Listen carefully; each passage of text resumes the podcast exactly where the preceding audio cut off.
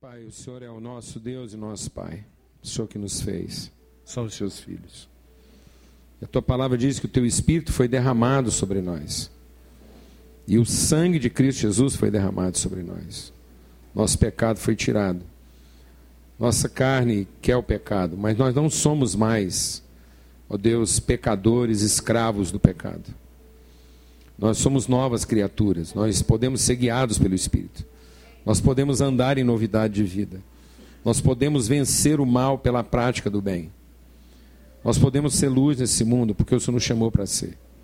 Então, que nós, como filhos, ó Pai, possamos entender essa obra de transformação. Transformação. Que a gente possa buscar cada vez mais no Senhor a direção do Senhor para saber qual é o nosso papel nesse mundo.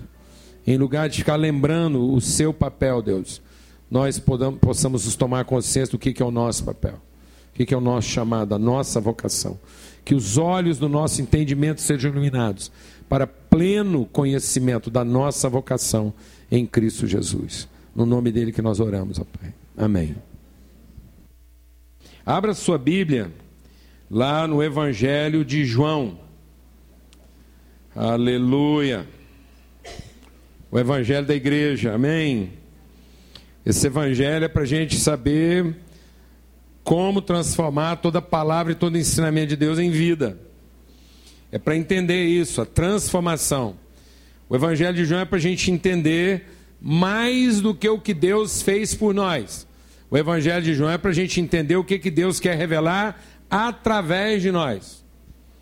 Então, no evangelho de João não é para a gente conhecer Cristo pelas suas obras humanas, mas é para a gente conhecer Cristo como Filho de Deus, para que todo aquele que crê e entende a obra de Cristo em nós também viva como Filho de Deus. Amém? Então não é para que o Evangelho de João é que nos livra da religiosidade. O Evangelho de João nos ajuda a entender que a obra de Jesus não era para simplesmente resolver minhas questões, mas a obra principal de Cristo é para me transformar num filho de Deus. Amém? Para que eu seja agente de salvação. Tanto é que é a obra que é o, é o livro que fala da obra do Espírito Santo, daquilo que é, é, o, o, a, o Espírito Santo opera em nós em termos de transformar a natureza. Então, enquanto nos outros evangelhos a gente vê como é que Jesus afeta a nossa ordem, no Evangelho de João a gente vê como Cristo transforma a nossa natureza. Amém? Por isso ele fala de uma relação íntima. Ele fala de uma relação íntima, de uma relação igual. É, é esse evangelho, por exemplo, que Jesus vai apresentar um mistério para os discípulos. Ele diz: Eu vou, mas quando eu voltar, eu voltarei para viver em. Não é para viver com. É o Evangelho de João que nos ajuda a entender que Cristo é em. Amém, amados? Eu não vou levar uma pessoa a Cristo como se ele fosse uma terceira pessoa. Eu vou levar Cristo à pessoa, porque ele está em mim. Amém? Aleluia. Então aqui diz assim, Evangelho de João no capítulo 15: Eu sou a videira verdadeira e meu pai é o agricultor. Deixa eu fazer uma coisa aqui. Você tira esse daqui, por favor, porque eu vou passar aqui. Não, é para livrar o corredor. Põe mais para cá, por favor. Então, esse texto diz: Eu sou a videira verdadeira e meu pai é o agricultor. Todo o ramo, presta atenção como que João vai trabalhar essa questão dos verbos, do significado, do sentido. Todo o ramo que está em mim e não dá fruto, ele o corta. E todo que dá fruto, ele limpa, para que produza mais fruto ainda. Vocês já estão limpos pela palavra que vos tenho falado. Permanecei em mim e eu permanecerei em vocês. Como pode o ramo produzir fruto de si, como o ramo não pode produzir fruto de si mesmo, se não permanecer na videira, assim vocês também é, não podem produzir fruto se não permanecerem em mim. Eu sou a videira, vocês os ramos. Quem permanece em mim e eu nele, esse dá muito fruto. Não é que pode dar, dá. Então, quem permanece em Cristo e Cristo nele, esse dá muito fruto, porque sem mim nada podeis fazer. Se alguém não permanecer em mim, será lançado fora, à semelhança do ramo, e secará. E o apanham, lançam no fogo e o queimam. Se permanecer em mim e as minhas palavras permanecerem em vocês, pedirão tudo o que quiserem e vos será feito. Nisso é glorificado meu Pai, em que vocês deem muito fruto e assim nos se tornarão meus discípulos. Como o Pai me amou, também eu amei vocês. Permaneçam no meu amor. Se guardarem os meus mandamentos, permanecerão no meu amor. Assim como eu também tenho guardado os mandamentos do meu Pai e o seu, no seu amor permaneço. Tenho-vos dito essas coisas para que o seu gozo seja completo e para que o meu gozo esteja em vocês para que o meu gozo esteja em vocês e ele seja completo. Ninguém, desculpa, o meu mandamento é esse: que vocês amem uns aos outros, assim como eu amei vocês. Ninguém tem maior amor do que esse, do que dar a vida em favor dos seus amigos. Vocês são meus amigos, se faz, fazem o que eu mando. Eu já não chamo mais vocês de servos, porque o servo não sabe o que faz o seu senhor, mas tenho-vos chamado de amigos, porque tudo quanto ouvi do meu Pai vos tenho dado a conhecer. Não foram vocês que me escolheram, pelo contrário, eu é que escolhi vocês para, e vos designei para que vocês vão e deem fruto. E o vosso fruto permaneça, a fim de que tudo que vocês pedirem em, em meu, é, ao meu Pai em meu nome, Ele vos conceda. Isso eu mando a vocês, que vocês amem uns aos outros. Jesus está mostrando aqui para nós que existe uma diferença relacional. E se eu não entendo essa diferença, essa condição relacional, eu posso ter um tipo de alegria em Deus que não é completa. Então eu posso ter algum prazer na minha relação com Deus, e a relação com Deus pode ser agradável, mas não ser completa. Eu posso não completar aquilo que é o verdadeiro propósito de Deus para minha vida. Jesus está dizendo algo aqui que é um mistério para nós. E João já ele, ele começa a esclarecer isso lá no começo do seu evangelho, porque ele diz assim: tudo foi feito por meio de Cristo. No Verbo, tudo se fez, tudo foi feito por Ele e para Ele, e sem Ele, nada do que foi feito se fez. Então, num certo sentido, tudo está em Cristo. Cristo, o Filho de Deus, é a razão de tudo o que Deus criou. Deus criou todas as coisas, o universo, tudo que no universo existe, tem um único objetivo: de ser o ambiente que dê as condições para que o Filho de Deus seja revelado. E quando nós estamos falando do Filho de Deus, nós não estamos falando do indivíduo Jesus, nós estamos falando da pessoa de Cristo. Isso quer dizer, Jesus com todos aqueles que são transformados em filhos de Deus através da obra de Cristo. Então, tudo que foi criado é como se fosse uma grande propriedade uma grande fazenda, onde você tem lá os retiros, as casas, os currais, tudo que existe nessa fazenda tem um único objetivo: dar condições para Deus formar uma família e essa família desfrutar da sua intimidade e revelar toda a sua natureza, toda a sua glória. Então Deus quer manifestar quem Ele é e a forma que Deus escolheu e decidiu para manifestar, para revelar quem Ele é, é através de uma família de filhos. Todos eles exatamente como Cristo foi e é. Amém? Então tudo encontra razão em Cristo. Sem Cristo não há razão no universo. Amém? Presta atenção. Isso quer dizer o seguinte. Vou falar uma coisa que pode parecer meio indigesta nessa horário do dia. Não quero atrapalhar seu almoço. É o seguinte: os demônios estão em Cristo. Porque eles só existem por causa de Cristo. Entendeu? E Paulo explica isso dizendo o seguinte: numa casa, você tem vasos de honra e de desonra. Então você tem, por exemplo, numa casa, onde você guarda o lixo. Você tem lá onde você coloca os dejetos. Os dejetos, o lixo, o estrume, o esgoto, está. Mas não é. Amém, mano? Então tem muita coisa que está na minha vida, mas não faz parte de quem eu sou. Glória a Deus, amado. Amém? Por exemplo, eu não como a embalagem. A embalagem está, ela cumpre a função, ela vira o quê? Um descarte. Agora, aquilo que a embalagem trouxe até mim e que eu como, passa a fazer parte da minha vida. Passa a fazer parte de quem eu sou. Está entendendo? Então existem algumas coisas que cumprem uma função de serviço, mas não faz parte da intimidade, da essência de que nós somos. Jesus explica isso muito bem aqui no texto, porque ele vai dizer: olha, é possível que alguma coisa esteja, faça parte, ela tem uma participação efetiva no processo, mas ela não tem parte na relação. E Jesus explica isso bem. E como é ele que está explicando isso, não há aqui nenhuma implicação de gênero nem de classe. Jesus não está fazendo uma separação de classe nem de gênero. Isso não é para gerar em mim um preconceito, mas é para gerar em mim um entendimento. Então Jesus está dizendo o seguinte: numa casa tem servos e tem filhos. Tem os servos que fazem o serviço mais limpo e tem os servos que fazem o serviço mais sujo. E todos são o quê? Servos. Mas não, não é porque eles trabalham na casa que eles são parte da família.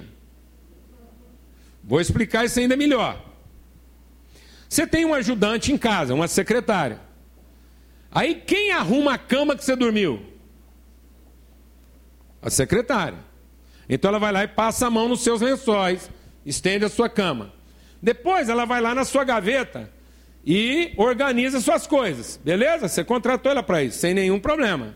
Beleza? Então quem dobra as calcinhas? Pode ser ela, foi lá, passou sua roupa íntima, dobrou, dobrou as cuecas e guardou na gaveta. Então ela está mexendo o quê? Na sua intimidade. Ela tem acesso à sua intimidade. Então um funcionário, uma funcionária pode ter acesso à sua intimidade. E talvez ela participa lá dos lugares, dos seus lugares íntimos, que ela pode até ficar meio confundida. Por exemplo, uma funcionária pode saber a cor da cueca que seu marido está usando hoje e você não sabe. Porque quem dobrou foi ela, ela colocou lá primeiro a azul, depois a branca, depois a preta. Aí ela volta lá para arrumar e percebe que no azul não está lá. E você nem prestou atenção nisso, porque você não viu seu marido pôr roupa, a sua empregada sabe que cueca que ele está usando hoje você não sabe. Sim ou não? Sim ou não, amados? Claro! Então, esse funcionário tem acesso à sua intimidade, mas ele não tem parte na sua intimidade. Não é porque a sua funcionária dobrou as cuecas do seu marido que você vai querer encontrar ela deitada na cama com ele. Porque aí nós já mudamos de quê? De assunto. Quem está entendendo o que eu estou falando aqui, amado? Você está entendendo o que eu estou falando aqui, amado? Então Deus tem uma casa organizada. E nessa casa ele tem funcionários que fazem o serviço mais limpo. Então, no fundo, Satanás trabalha para quem? Para Deus. Porque Satanás não é alguém fora do domínio de Deus. Glória a Deus, amado. Glória a Deus, amado ele está dentro de uma estrutura de trabalho visando quem? Tudo isso está organizado visando quem, amado? A família. Para que a família seja bem formada e a família cumpra o seu propósito. Então não são os anjos que cumprem o propósito. Os anjos mantêm a coisa funcionando. Não são os demônios que cumprem o propósito. Os demônios mantêm a coisa o quê? funcionando. Esse foi o problema do diabo. Qual foi o problema do diabo? Vou te falar qual foi o problema do diabo. O problema do diabo foi achar que porque ele tinha acesso à intimidade, ele fazia parte dela. Então, como é que o diabo engana você? Ele engana você fazendo você pensar que só porque você tem acesso às coisas de Deus, quer dizer que você tem parte nelas. O diabo faz você pensar que só porque você está, você é. E não é o fato de eu estar onde as bênçãos estão acontecendo, onde as coisas estão acontecendo, não é o fato de eu estar vivo que significa que eu estou vivendo. Não é o fato de eu estar sendo abençoado que quer dizer que eu entendi o sentido da bênção. Porque o meu maior engano é achar que porque eu fui abençoado, meu problema está resolvido. Então deixa eu te falar uma coisa. Se tem um cara abençoado na história, é Satanás, porque ele fez tudo errado até hoje, só faz o que não presta e está lá, sendo cuidado por Deus. Entendeu isso ou não, mano? E a gente acha que Deus tem uma relação mal resolvida com o diabo. Não, amado, o diabo é que tem uma relação mal resolvida com Deus, porque ele começou a pensar dele o que ele não era. Entendeu? Porque Deus não fica ruim para tratar com o diabo. A gente que não sabe tratar esse negócio direito. Por, por exemplo, a gente acha que para tratar com demônio a gente tem que ficar mal educado. Entendeu? Aí só trata no casco e tal. Aqui parece uma briga de rinha. Tá, capeta, satanás, trem ruim. Não, mas Deus sempre tratou com o diabo na maior educação. Se fosse a gente conversando com Satanás antes da tentação de Jó, como é que a gente ia conversar? Ô oh, Satanás, capeta, passa aqui, vem cá. Ó, oh, tô precisando que você tenta um cara ali, que eu tô precisando tratar um negócio da vida. E vai lá, fala lá, não quero nem escutar o que você tem que pensar. Vai lá, faz seu serviço e volta aqui pianinho. Negativa, mano. Rolou o maior diálogo lá, maior educação. E aí, Satanás, o que, que você anda fazendo? Tá passeando. Ah, e você andou passeando aí? O que, que você viu? Foi boa a sua viagem? Prestou atenção em muita coisa? É, andei vendo umas coisas aí. Ai, enquanto você viajava, você viu meu servo Jó? E aí Satanás soltou um desaforo. Aí Deus apelou? Porque Satanás falou, ah, eu vi mesmo, aquele rapaz o senhor cuida bem, e só porque ele trata bem é que ele, ele gosta do senhor, porque se o senhor tratasse ele mal, ele não era bom daquele jeito. Ah, você pensa, rapaz, se nós escutamos um desaforo desse de um capeta, ia continuar a conversa. Tá vendo? Deus não fica ruim, não, mano. Deus mantém a elegância lá. Deus é alinhado. Não, não é do jeito que você está pensando. Não, é desse jeito mesmo. Fala, então tá bom. Então você vai lá, tenta o Jó, acaba com a vida lá dos tem que ele tem tudo lá, você só não põe a mão nele lá. Depois a gente volta para conversar. Ó. Hã? Jesus chega numa cidade, Gadarena, tem lá um cara lá no cemitério lá, sofrendo tudo quanto é tipo de demônio estava naquele cara. Jesus chega lá, se fosse nós, se fosse num culto nosso, como é que a gente ia tratar aqui, né? Joelho, pá! Agora! Fala seu nome, trem ruim! Encosto! Nervoso? Não, mas Jesus não perde a classe, não. Mó educação. Como é que é seu nome? Como é que é seu nome? Aí aqueles demônios, tudo, responderam em coro. Legião, porque nós somos muito. Foi então vai saindo tudo, um por um.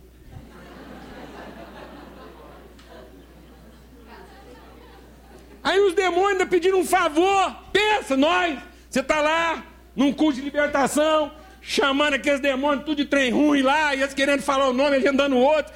Que é a confusão. Aí pensa se nós vai dar prazo para um demônio. Fala, ah, será que dava? Pá! Não, negativo. Gente já ia mandar logo para o fogo eterno, para sei lá onde, fazer o que nem Deus fez ainda.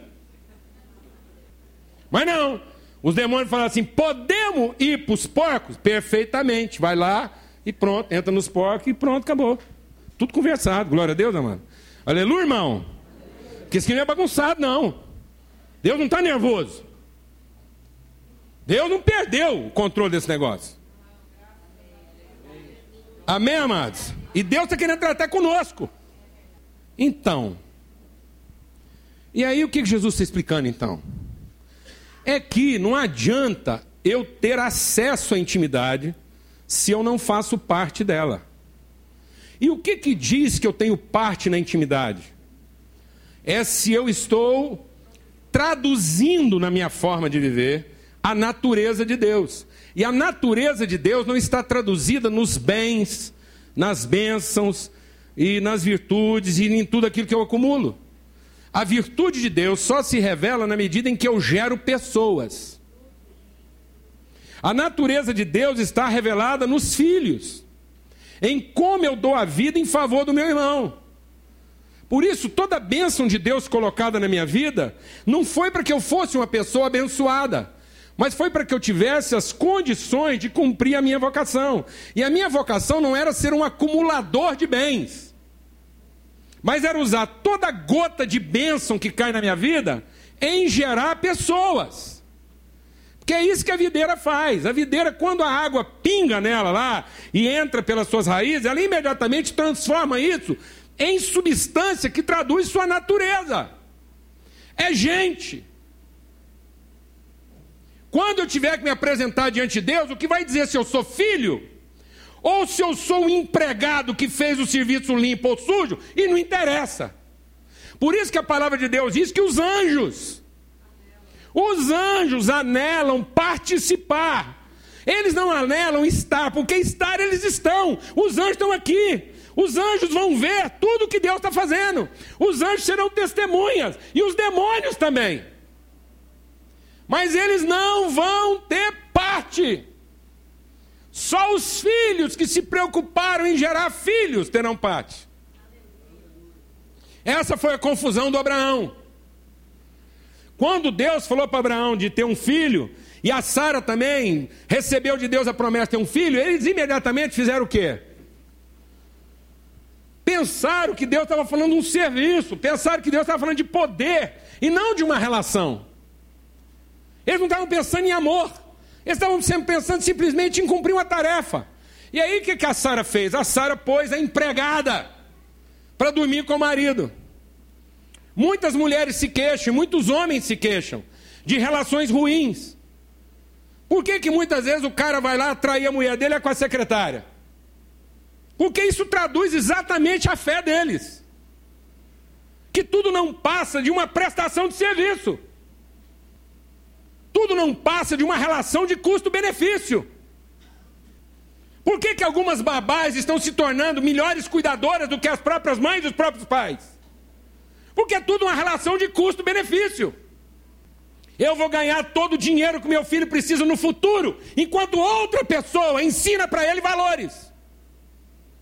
Alguém está entendendo o que eu estou falando aqui ou não, amados? Enquanto outra pessoa ensina para ele sobre amor, afeto, paciência, bondade, nós estamos colocando o empregado para dormir na cama. Nós estamos colocando um empregado para parir nossos filhos. E eles estão sendo paridos de coisas e não de relações. Foi isso que a Sara fez. E gerou uma desgraça para a família dela até hoje. Até hoje a humanidade não conseguiu resolver essa coisa mal parida à custa de serviço. Porque porque a empregada fazia tinha acesso à intimidade e aí nós fomos pensando que porque ela tinha acesso, ela podia ter lugar. E Jesus diz: "Olha, deixa eu te falar uma coisa. Se você tem desfrutado as bênçãos, se você tem recebido dádivas de Deus, saúde, recurso, inteligência, capacidade, e se isso não está se transformando em gente, são essas mesmas coisas que vão te condenar. Porque você se tornou um acumulador. Você não traduz a sua natureza. Você consome tudo que a gente coloca em você. Então você está, mas não é, porque aquilo que deveria ser a expressão da sua natureza não é evidente. Tudo que você reflete é o seu vigor. Você é verde, você é viçoso, você é impressionante, todo mundo te cobiça, mas você não traduz gente. Você só traduz benefício. Então, amados, tudo que é depositado na nossa vida tem que encontrar tradução relacional, tem que ser traduzido em pessoas, tem que ser traduzido em relações. Caso contrário, amados, isso é lenha. E foi difícil para mim entender que Jesus não busca lenha no chão. Jesus busca lenha na árvore. Quem alimenta essa fogueira não é o mato que está no chão. Quem alimenta essa fogueira são galhos que não quiseram dar frutos, que estavam na videira, mas não têm compromisso com o propósito dela. Querem que Deus tenha compromisso com a sua vida, mas eles não querem ter compromisso com a missão de Deus, que é gerar filhos. Quanto que nós queremos que Deus tenha compromisso conosco, com a nossa subsistência, com a nossa vitalidade, com a nossa riqueza? Deixa Deus te falar uma coisa séria aqui essa noite, essa manhã. Séria.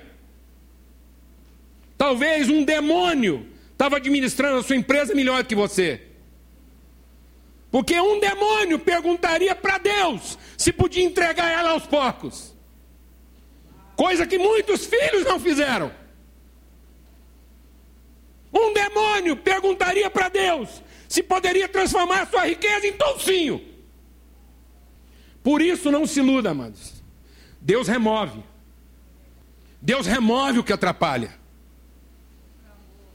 Por amor. Por amor das pessoas, Deus remove o que compromete. Se a minha vida começar a se tornar um estorvo para as pessoas, Deus pode colocar um demônio no meu lugar. Porque vai ter menos problema com ele do que tem comigo. Alguém está entendendo o que eu estou falando aqui ou não, amados? A sua vida, seu propósito, seus anseios matinais são voltados para pessoas ou ainda são voltados para tudo aquilo que você quer receber? Seus planos, seu projeto de vida, é em conservar tudo que Deus te deu, ou é em transformar isso de alguma forma em gente, antes que você saia desse mundo? Porque se nós não estamos transformando tudo que Deus nos deu, em, em, em bênção, em dádiva, em oferta, em favor das pessoas de alguma forma. Não tem sentido. Não tem sentido. Era melhor a gente devolver tudo para Deus e dizer: Deus, sabe de uma coisa? Você é tupiniquim, você é aborígene, você é um ermitão. Mas não quero, Deus. Não quero que você me dê mais nada. Não quero que você me abençoe com mais nada. Porque eu não quero ser responsável por ninguém. Então vou viver igual um passarinho. Vou viver igual uma borboleta. O dia que acabar, acabou. Mas não é isso, amados. Nós somos seus filhos. E o maior privilégio que um filho de Deus tem é entender a importância que ele tem na vida do outro. Porque não há maior expressão de amor do que alguém receber algo de Deus e transformar isso em vida para os outros. Hoje eu recebi de manhã um testemunho muito simples. Muito simples. Assim, muito simples, de uma coisa tão, tão simples, mas tão importante. Uma irmã não sabia nem que eu ia compartilhar aqui. Ela falou: Pastor, eu quero compartilhar algo com você. Eu... E ela veio compartilhar comigo, porque desde as vezes que a gente conversou um tempo atrás, ela realmente tem feito um esforço ela é uma empresária bem sucedida, e ela, mas ela tem feito um esforço de ocupar mais tempo da vida dela com pessoas do que com seus próprios negócios. E ela tinha lá um sofá na casa dela lá que estava sem uso, e ela pensou que ela tinha que dar uma direção naquele sofá, e ela lembrou de uma funcionária dela, e ela ligou para a funcionária, ela estava viajando e falou: ah, sabe aquele sofá que está lá em casa? A funcionária dela falou que tinha reformado a casa e que estava precisando de algumas coisas em casa. Ela lembrou do sofá e falou: ó, sabe aquele sofá que tem lá em casa? Você pode passar lá, aquele que está lá assim e tal, para passar lá e pegar. E enquanto ela estava viajando, a funcionária foi lá, pegou o sofá. Quando ela voltou de viagem, a funcionária falou assim: Eu queria que você fosse lá em casa ver como é que minha casa ficou.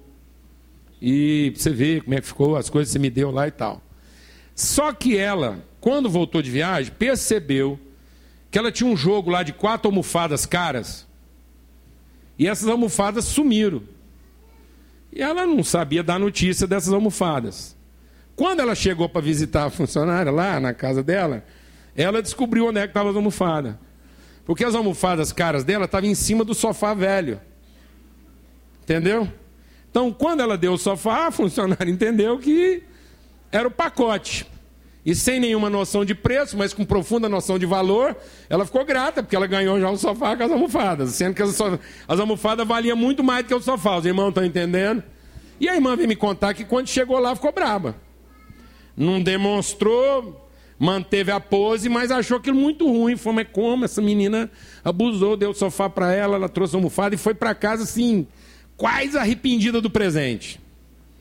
E foi para casa maquinando. Como é que ela ia puxar para trás as almofadas?